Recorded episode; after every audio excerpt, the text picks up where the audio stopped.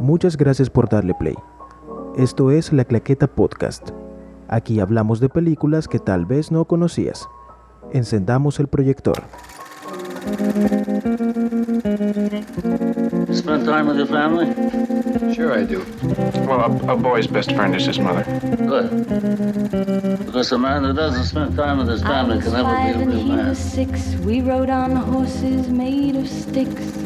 He wore black and I wore white. Most serial killers keep some sort of trophies from their victims. I didn't. High, you know how I feel. No, you ate yours. Ooh, and I'm feeling good.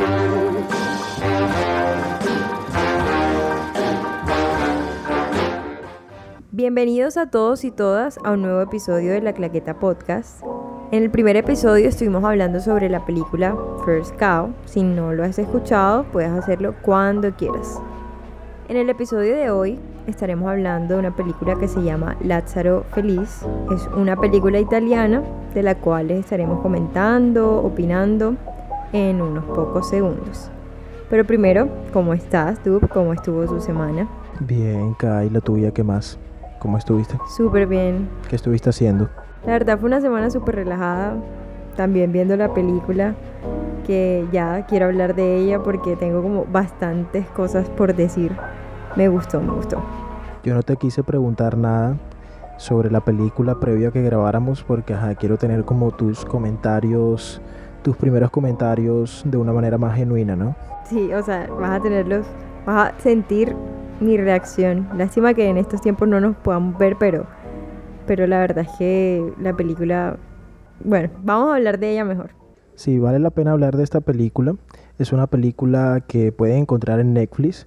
Em, una vez piensa que, ajá, que Netflix solamente hace pura basura, pero no, Netflix, en Netflix también hay cosas muy buenas, también hay unas buenas eh, propuestas.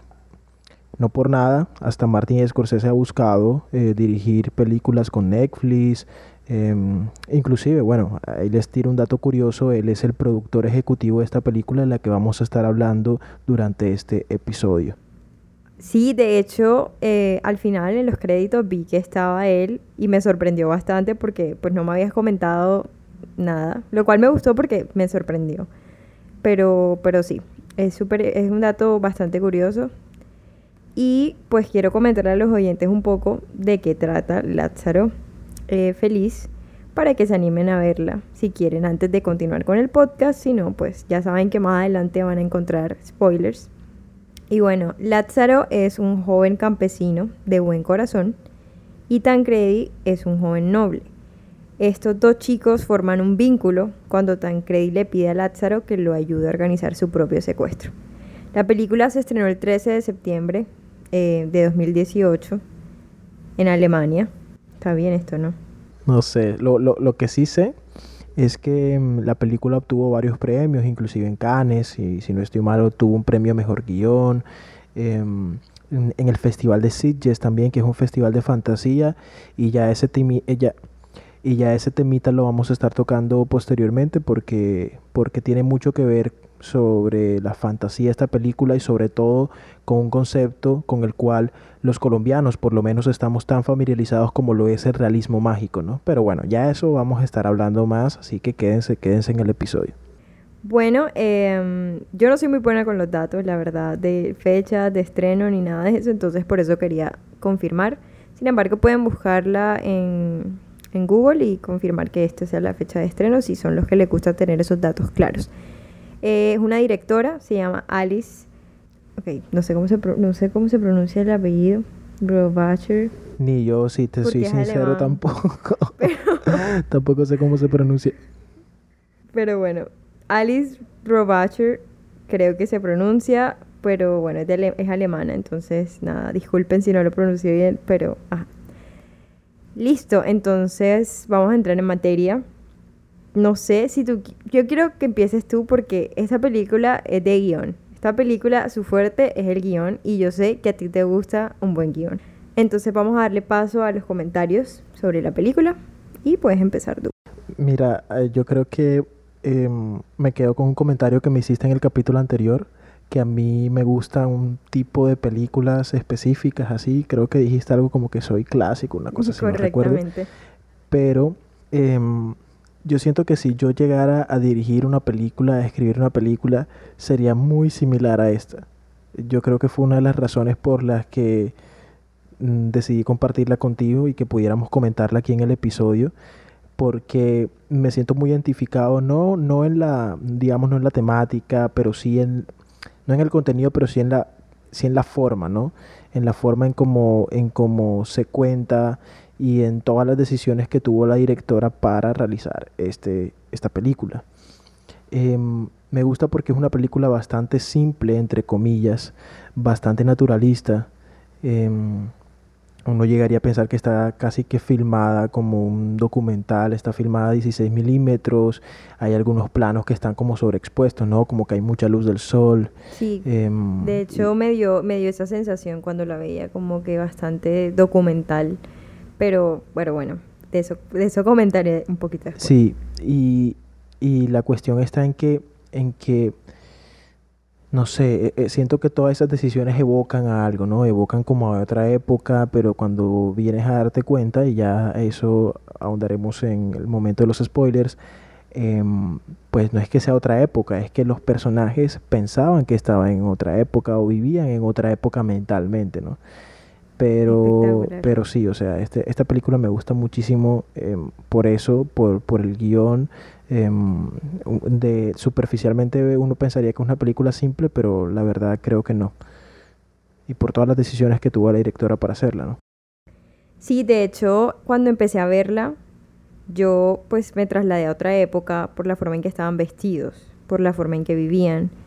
Eh, me pareció, eh, me recordó un poquito a Little Woman cuando vi todas las niñas ahí, estaban como todas reunidas en el cuarto y todas como en pos de lo que estaba pasando con su hermana, el cortejo, que no, no, no me dio tiempo de buscar, pero quería saber, porque claramente eso no es un mariachi, sino es otra forma de cortejo específico que ahora mismo no pues tengo el dato exacto, pero me pareció como bastante interesante, bastante interesante eso. Otra cosa que también me gustó o que me pareció bastante interesante fue cómo siempre llamaban eh, a Lázaro, es decir, su nombre era como una constante, como un leitmotiv en la película, siempre lo mencionaban, siempre lo llamaban por su nombre. Nunca era como algo impersonal, como que tú llamas a otra persona, oye tú, o hey, ven acá, o algo así, no, siempre era con, con su nombre. Y bueno, como te pregunté en, cuando me veía la película, si Lázaro tenía algo que ver con la Biblia. Podemos empezar ya a hablar de spoilers a partir de esto, yo creo. Ok, bueno, voy a responder tu pregunta, ya que hemos pasado por la cortinilla de los spoilers. Y yo creo que sí, como te comentaba, yo creo que tiene que ver con todo este tema de la resurrección, ¿no? De un personaje que estuvo muerto durante un determinado tiempo y renace. ¿Por qué decimos esto? Porque, pues, eh, la historia comienza siendo de un, de un pueblito, ¿no? Como un pueblito italiano y ahí está el personaje de nosotros, de Lázaro, pero de repente Lázaro sufre un accidente y durante años pues está como ahí, no sé, privado, desmayado, qué sé yo. Em, y cuando vuelve a despertarse pues ya han pasado muchos años, pero él sigue idéntico. Entonces yo pues pensaba que era un poquito hacia ese lado también. ¿No? Pero hay un tema ahí con un lobo que es, si me lo preguntas yo no termino de entender muy bien. Yo Em, tampoco. Además el final, bueno, no voy a hablar, no voy a hablar del final, no quiero adelantarme hasta el final, pero no alcancé a comprender, si- bueno, te voy a preguntar más adelante, pero creo que el, el lobo significó algo también un poco bíblico sobre la reencarnación, no sé si sea así, pero bueno, más adelante volvemos a ahondar No, en- pero yo quiero preguntarte a ti porque yo te recomendé la, pre- la, la película a ti. Ajá. Entonces quiero hacerte las preguntas en esta ocasión. Em. Obviamente primero preguntándote, eh, que bueno, que, tuvo que tuviste que haberlo dicho al principio, pero bueno, ¿qué te pareció la película? O sea, me decías que no podías dormir, ¿por qué?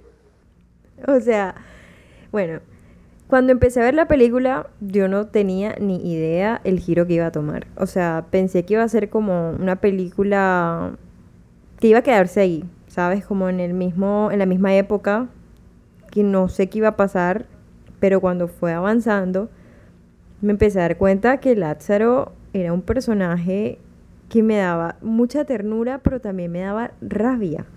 No rabia por él, sino por cómo lo trataban, como era tan noble y las personas se aprovechaban de él y él ni siquiera sabía, o sea, tan inocente era que él ni siquiera sabía que se estaban aprovechando de él. Era una persona que daba todo sin, sin pedir nada a cambio, entonces ahí fue cuando empecé a decir como, no sé si me vaya a gustar esta película porque me va a generar ese sentimiento de impotencia, de rabia, que hoy día esas cosas suceden y uno las ve y uno tiene esa, esa misma sensación de impotencia, de rabia. Entonces la película siento que logra transmitir esos sentimientos fuertemente. Si de verdad te sientas a verla atentamente, porque me parece que no es una película, como dicen por ahí, para todo el mundo. No todo el mundo se va a quedar las dos horas y siete minutos viéndola. Los dos horas y diez minutos con créditos, más o menos, eh, viéndola, porque puede tornar- tornarse aburrida para personas que no, pues, ah, no les gusta mucho las películas de, de ese estilo, por decirlo de alguna manera. Pero toda la película, cuando ya empezó como a surgir todo el caos desde que llegó la marquesa, em, empecé a sentir ya esa impotencia, ya decía yo, bueno, ¿qué va a pasar? Bueno, entonces, pero en general a mí me gustó porque logré conectarme con el personaje que es excelente, el actor em, Adriano Tardiolo, me conecté con él completamente. Y yo quiero hacerte una pregunta que va bastante ligada con lo que comentaba al principio del episodio eh, sobre el realismo mágico. Y eh, quiero preguntarte, ¿sentiste en algún momento que los personajes, no sé, no pertenecieran a nuestro mundo real? Bueno, efectivamente Lázaro no hacía parte después de que sucedió ese o sea, después de que se dio ese, esa ruptura de entre cuando él estaba, digamos, en un mundo real, por, para, para, vamos a hacer la distinción, como que él estaba en un mundo real antes de morir y ya luego no, porque pues no, no sucede esto en la vida real, que alguien se cae de un, de un barranco y revive, pues eso no sucede. Ahora cuando dice lo de los personajes, eh, yo sí, sí lo sentí un poco porque la impresión o el shock de los personajes al ver a Lázaro era casi que nula. Cuando el Trancredi de viejo, de la actualidad, por decirlo así, lo ve, es como si nada. O sea, realmente su Sí, reacción fue... es como que, bueno, te vi, Ajá, qué bien, estás ¿Dónde aquí. estabas? ¿Por qué te perdiste? Sí, no, no Ajá. es que ahí está, resucitó un man, o sea, nada de eso. Entonces dije como, efectivamente, hay algo aquí de eso y también, eh, pues después yo soy muy de, después de ver las películas, me gusta leer artículos de, como de crítica y también comentaban bastante lo del realismo mágico. Y sí, sí lo sentí, quizá no tan marcado como en otras películas. La comparaban de hecho con Roma. No sé si te parezca que tengan un punto de comparación, pero comparaban la película con Roma de Alfonso Cuarón. Que las dos trataban como el Mm, no realismo sé, no mágico sé. y los personajes eran parecidos. No sé si con Roma hay que compararla. Exacto, a mí, a mí no me pareció, pero bueno. Eh, y sí, sí, sí lo sentí efectivamente, que no hacían realmente parte de la realidad, a pesar de que e- es, raro, es que te digo, la película te genera como tanta confusión porque lo demás es bastante real, o sea, no es algo que tú no, no, o sea, que las personas no podrían vivir así, porque efectivamente hoy día sucede, que no se den esas dinámicas de poder, eso sucede, pero sin embargo esos otros elementos, so- eh, también lo del viento, que aún no sé como qué símbolo darle, pero, pero también es como algo ahí de eso. Acá yo amo el cine italiano en todas sus formas. Yo no sé qué sucede en Italia, pero, pero allá hacen pensaba tremendas de películas. Sí, y, y con respecto a lo del realismo mágico, es que es increíble. O sea, a ver, el realismo mágico em, no solo inventó Gabriel García Márquez, hay otros autores en la literatura que también han hecho novelas em, que, que podrían encasillarse, por así decirlo, en ese género o subgénero literario, no sé cómo, cómo llamarle, pero también ha sido llevado al cine. Y me parece que Lázaro Felice es uno de los mejores ejemplos de realismo mágico en nuestros tiempos. Porque eso es un poco el propósito del realismo mágico, ¿no? Como todos estos elementos de fantasía, llevarlos a un universo donde los personajes, para los personajes es completamente normal. Entonces tú te das cuenta aquí que, em, por ejemplo, lo que tú comentabas, ¿no? Cuando veían a Lázaro después de varios años y lo veían igual, idéntico, pues no se sorprendían. O por ejemplo, que este, perri este perrito Hércole, que es el, el- el perrito de este tipo, em, cuando Lázaro está, está, vuelve ya años después y todos están más viejos, el perrito todavía está viviendo. Em, eso en, nuestro- en nuestra realidad no sería. O por ejemplo en la escena, una de las, de las escenas finales en la que están en la iglesia con estas monjas y, y- y cuando llegan y, y los expulsan de la iglesia, entonces la música sale junto con, con ellos. ellos. Me pareció un detalle súper bonito, la verdad, lo de la música. Entonces todas esas cosas son increíbles y, y vistas en el cine te producen como ese choque, ¿no? Ese choque a la primera como que, bueno, em, me estás mostrando unos personajes que aparentemente pues podrían vivir en mi realidad, pero, pero para ellos todas estas cosas fantásticas es de lo más normal. Entonces ese universo es bastante distinto al nuestro también. Sí, bueno. Te quería preguntar, ¿qué opinas de Lázaro? Lázaro como el personaje. Eh, no sé qué responderte. O sea, a mí no me, a mí no me dio rabia. A mí no me dio rabia. Su nobleza y su inocencia. Em, pero creo que hay un propósito en esa nobleza. En la construcción del personaje de esa nobleza. Y es darle como un aspecto de divinidad, ¿no? De santidad un poco. De que tal vez Lázaro es como un dios entre la humanidad. O una cosa así o que puedes llegar a ese estado tú como ser humano siendo una persona tan noble. Y en varias ocasiones hasta para los mismos personajes sucede. Por ejemplo, cuando Lázaro se, fue, se vuelve a encontrar con Antonia, eh, ella pide que se arrodillen ante él. No sé si recuerdas esa escena. Y en varias ocasiones cuando están haciendo esta narración de Lázaro y el lobo, también, también hablan un poco de eso. Entonces, mm, yo creo que esa nobleza va un poquito más allá de como ese plano diegético de los personajes y el propósito de la directora ahí es como darnos un, algo un poquito, como un concepto un poquito más espiritual, diría yo. No sé, ¿tú qué piensas? Bueno, de hecho, también lo vi un poco así. Y también lo vi un poco más por el lado social. A mí no me daba rabia Lázaro. Me daba rabia como las situaciones que le tocaba vivir. Y, y, él, y él igual seguía siendo una persona amable, una persona noble. Y la Claro. gente se aprovechaba de él. Entonces, ahí yo Sí, digo, sí. bueno, lo social, ¿qué, ¿qué papel juega? Si te ves la película, te vas a dar cuenta que se toca mucho eso porque pone pues los dos contrastes de estas personas que están viviendo en una miseria por una mujer que pues los está explotando, que ellos no tienen idea. Para ellos su realidad es esa y es la realidad que les tocó. Entonces siento que lo social pues también está como bastante, digamos, bastante fuerte ahí porque muestra las dos miserias. Sin embargo, a pesar de que ellos se fueron a la ciudad, seguían viviendo en condiciones pues no buenas.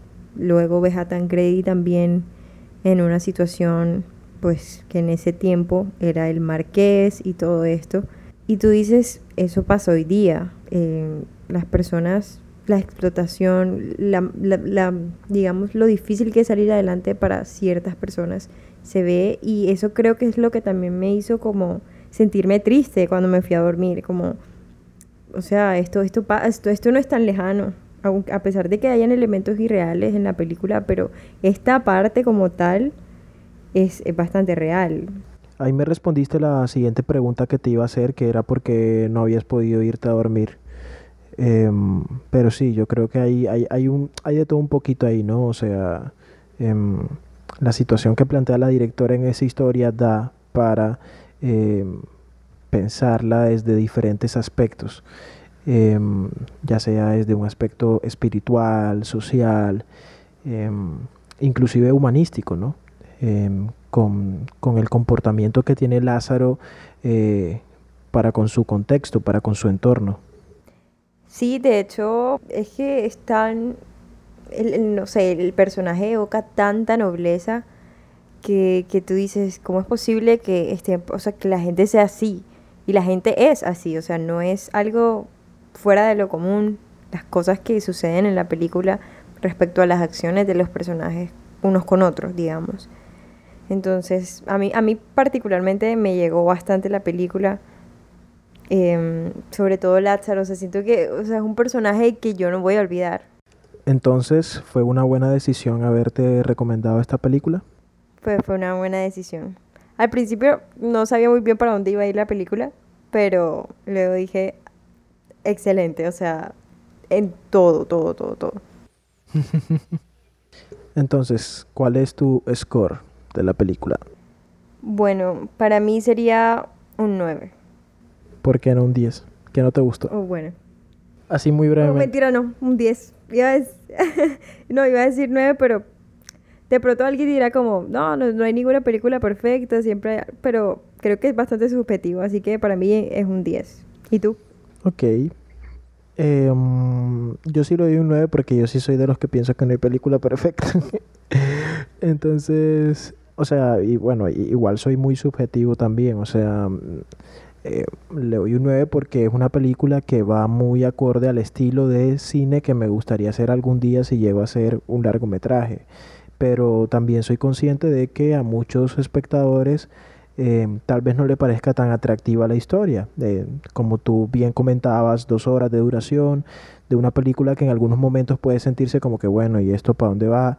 Em, pero en realidad vale la pena. O sea, cuando te la terminas de ver y ves todo el conjunto de la película, de lo que acabaste de ver, dices, hombre, todo esto está pensado, todo esto está puesto ahí y tiene una justificación y tiene un fundamento. Entonces yo creo que vale la pena verla en ese sentido y para ver un gran ejemplo de realismo mágico llevado al lenguaje cinematográfico. Y bueno, muchas gracias por escuchar este episodio. La película fue Lázaro Feliz. Pues ya escucharon los scores, escucharon las opiniones. Eh, si quieren pueden igual ir a verlo. Está en Netflix, para que sepan. Y nada, nos pueden seguir en nuestras redes, en Instagram como Podcast La Claqueta, en Facebook como La Claqueta Podcast. Y también les invitamos a que continúen atentos y atentas a este proyecto porque se vienen muchas sorpresas. Venimos con invitados, con invitadas, con otras secciones para este podcast. Así que no se preocupen que apenas estamos, estamos empezando, pero ya se vienen, se vienen grandes cosas. Así que esto fue la Claqueta Podcast y te estaremos esperando en un próximo episodio para encender el proyector.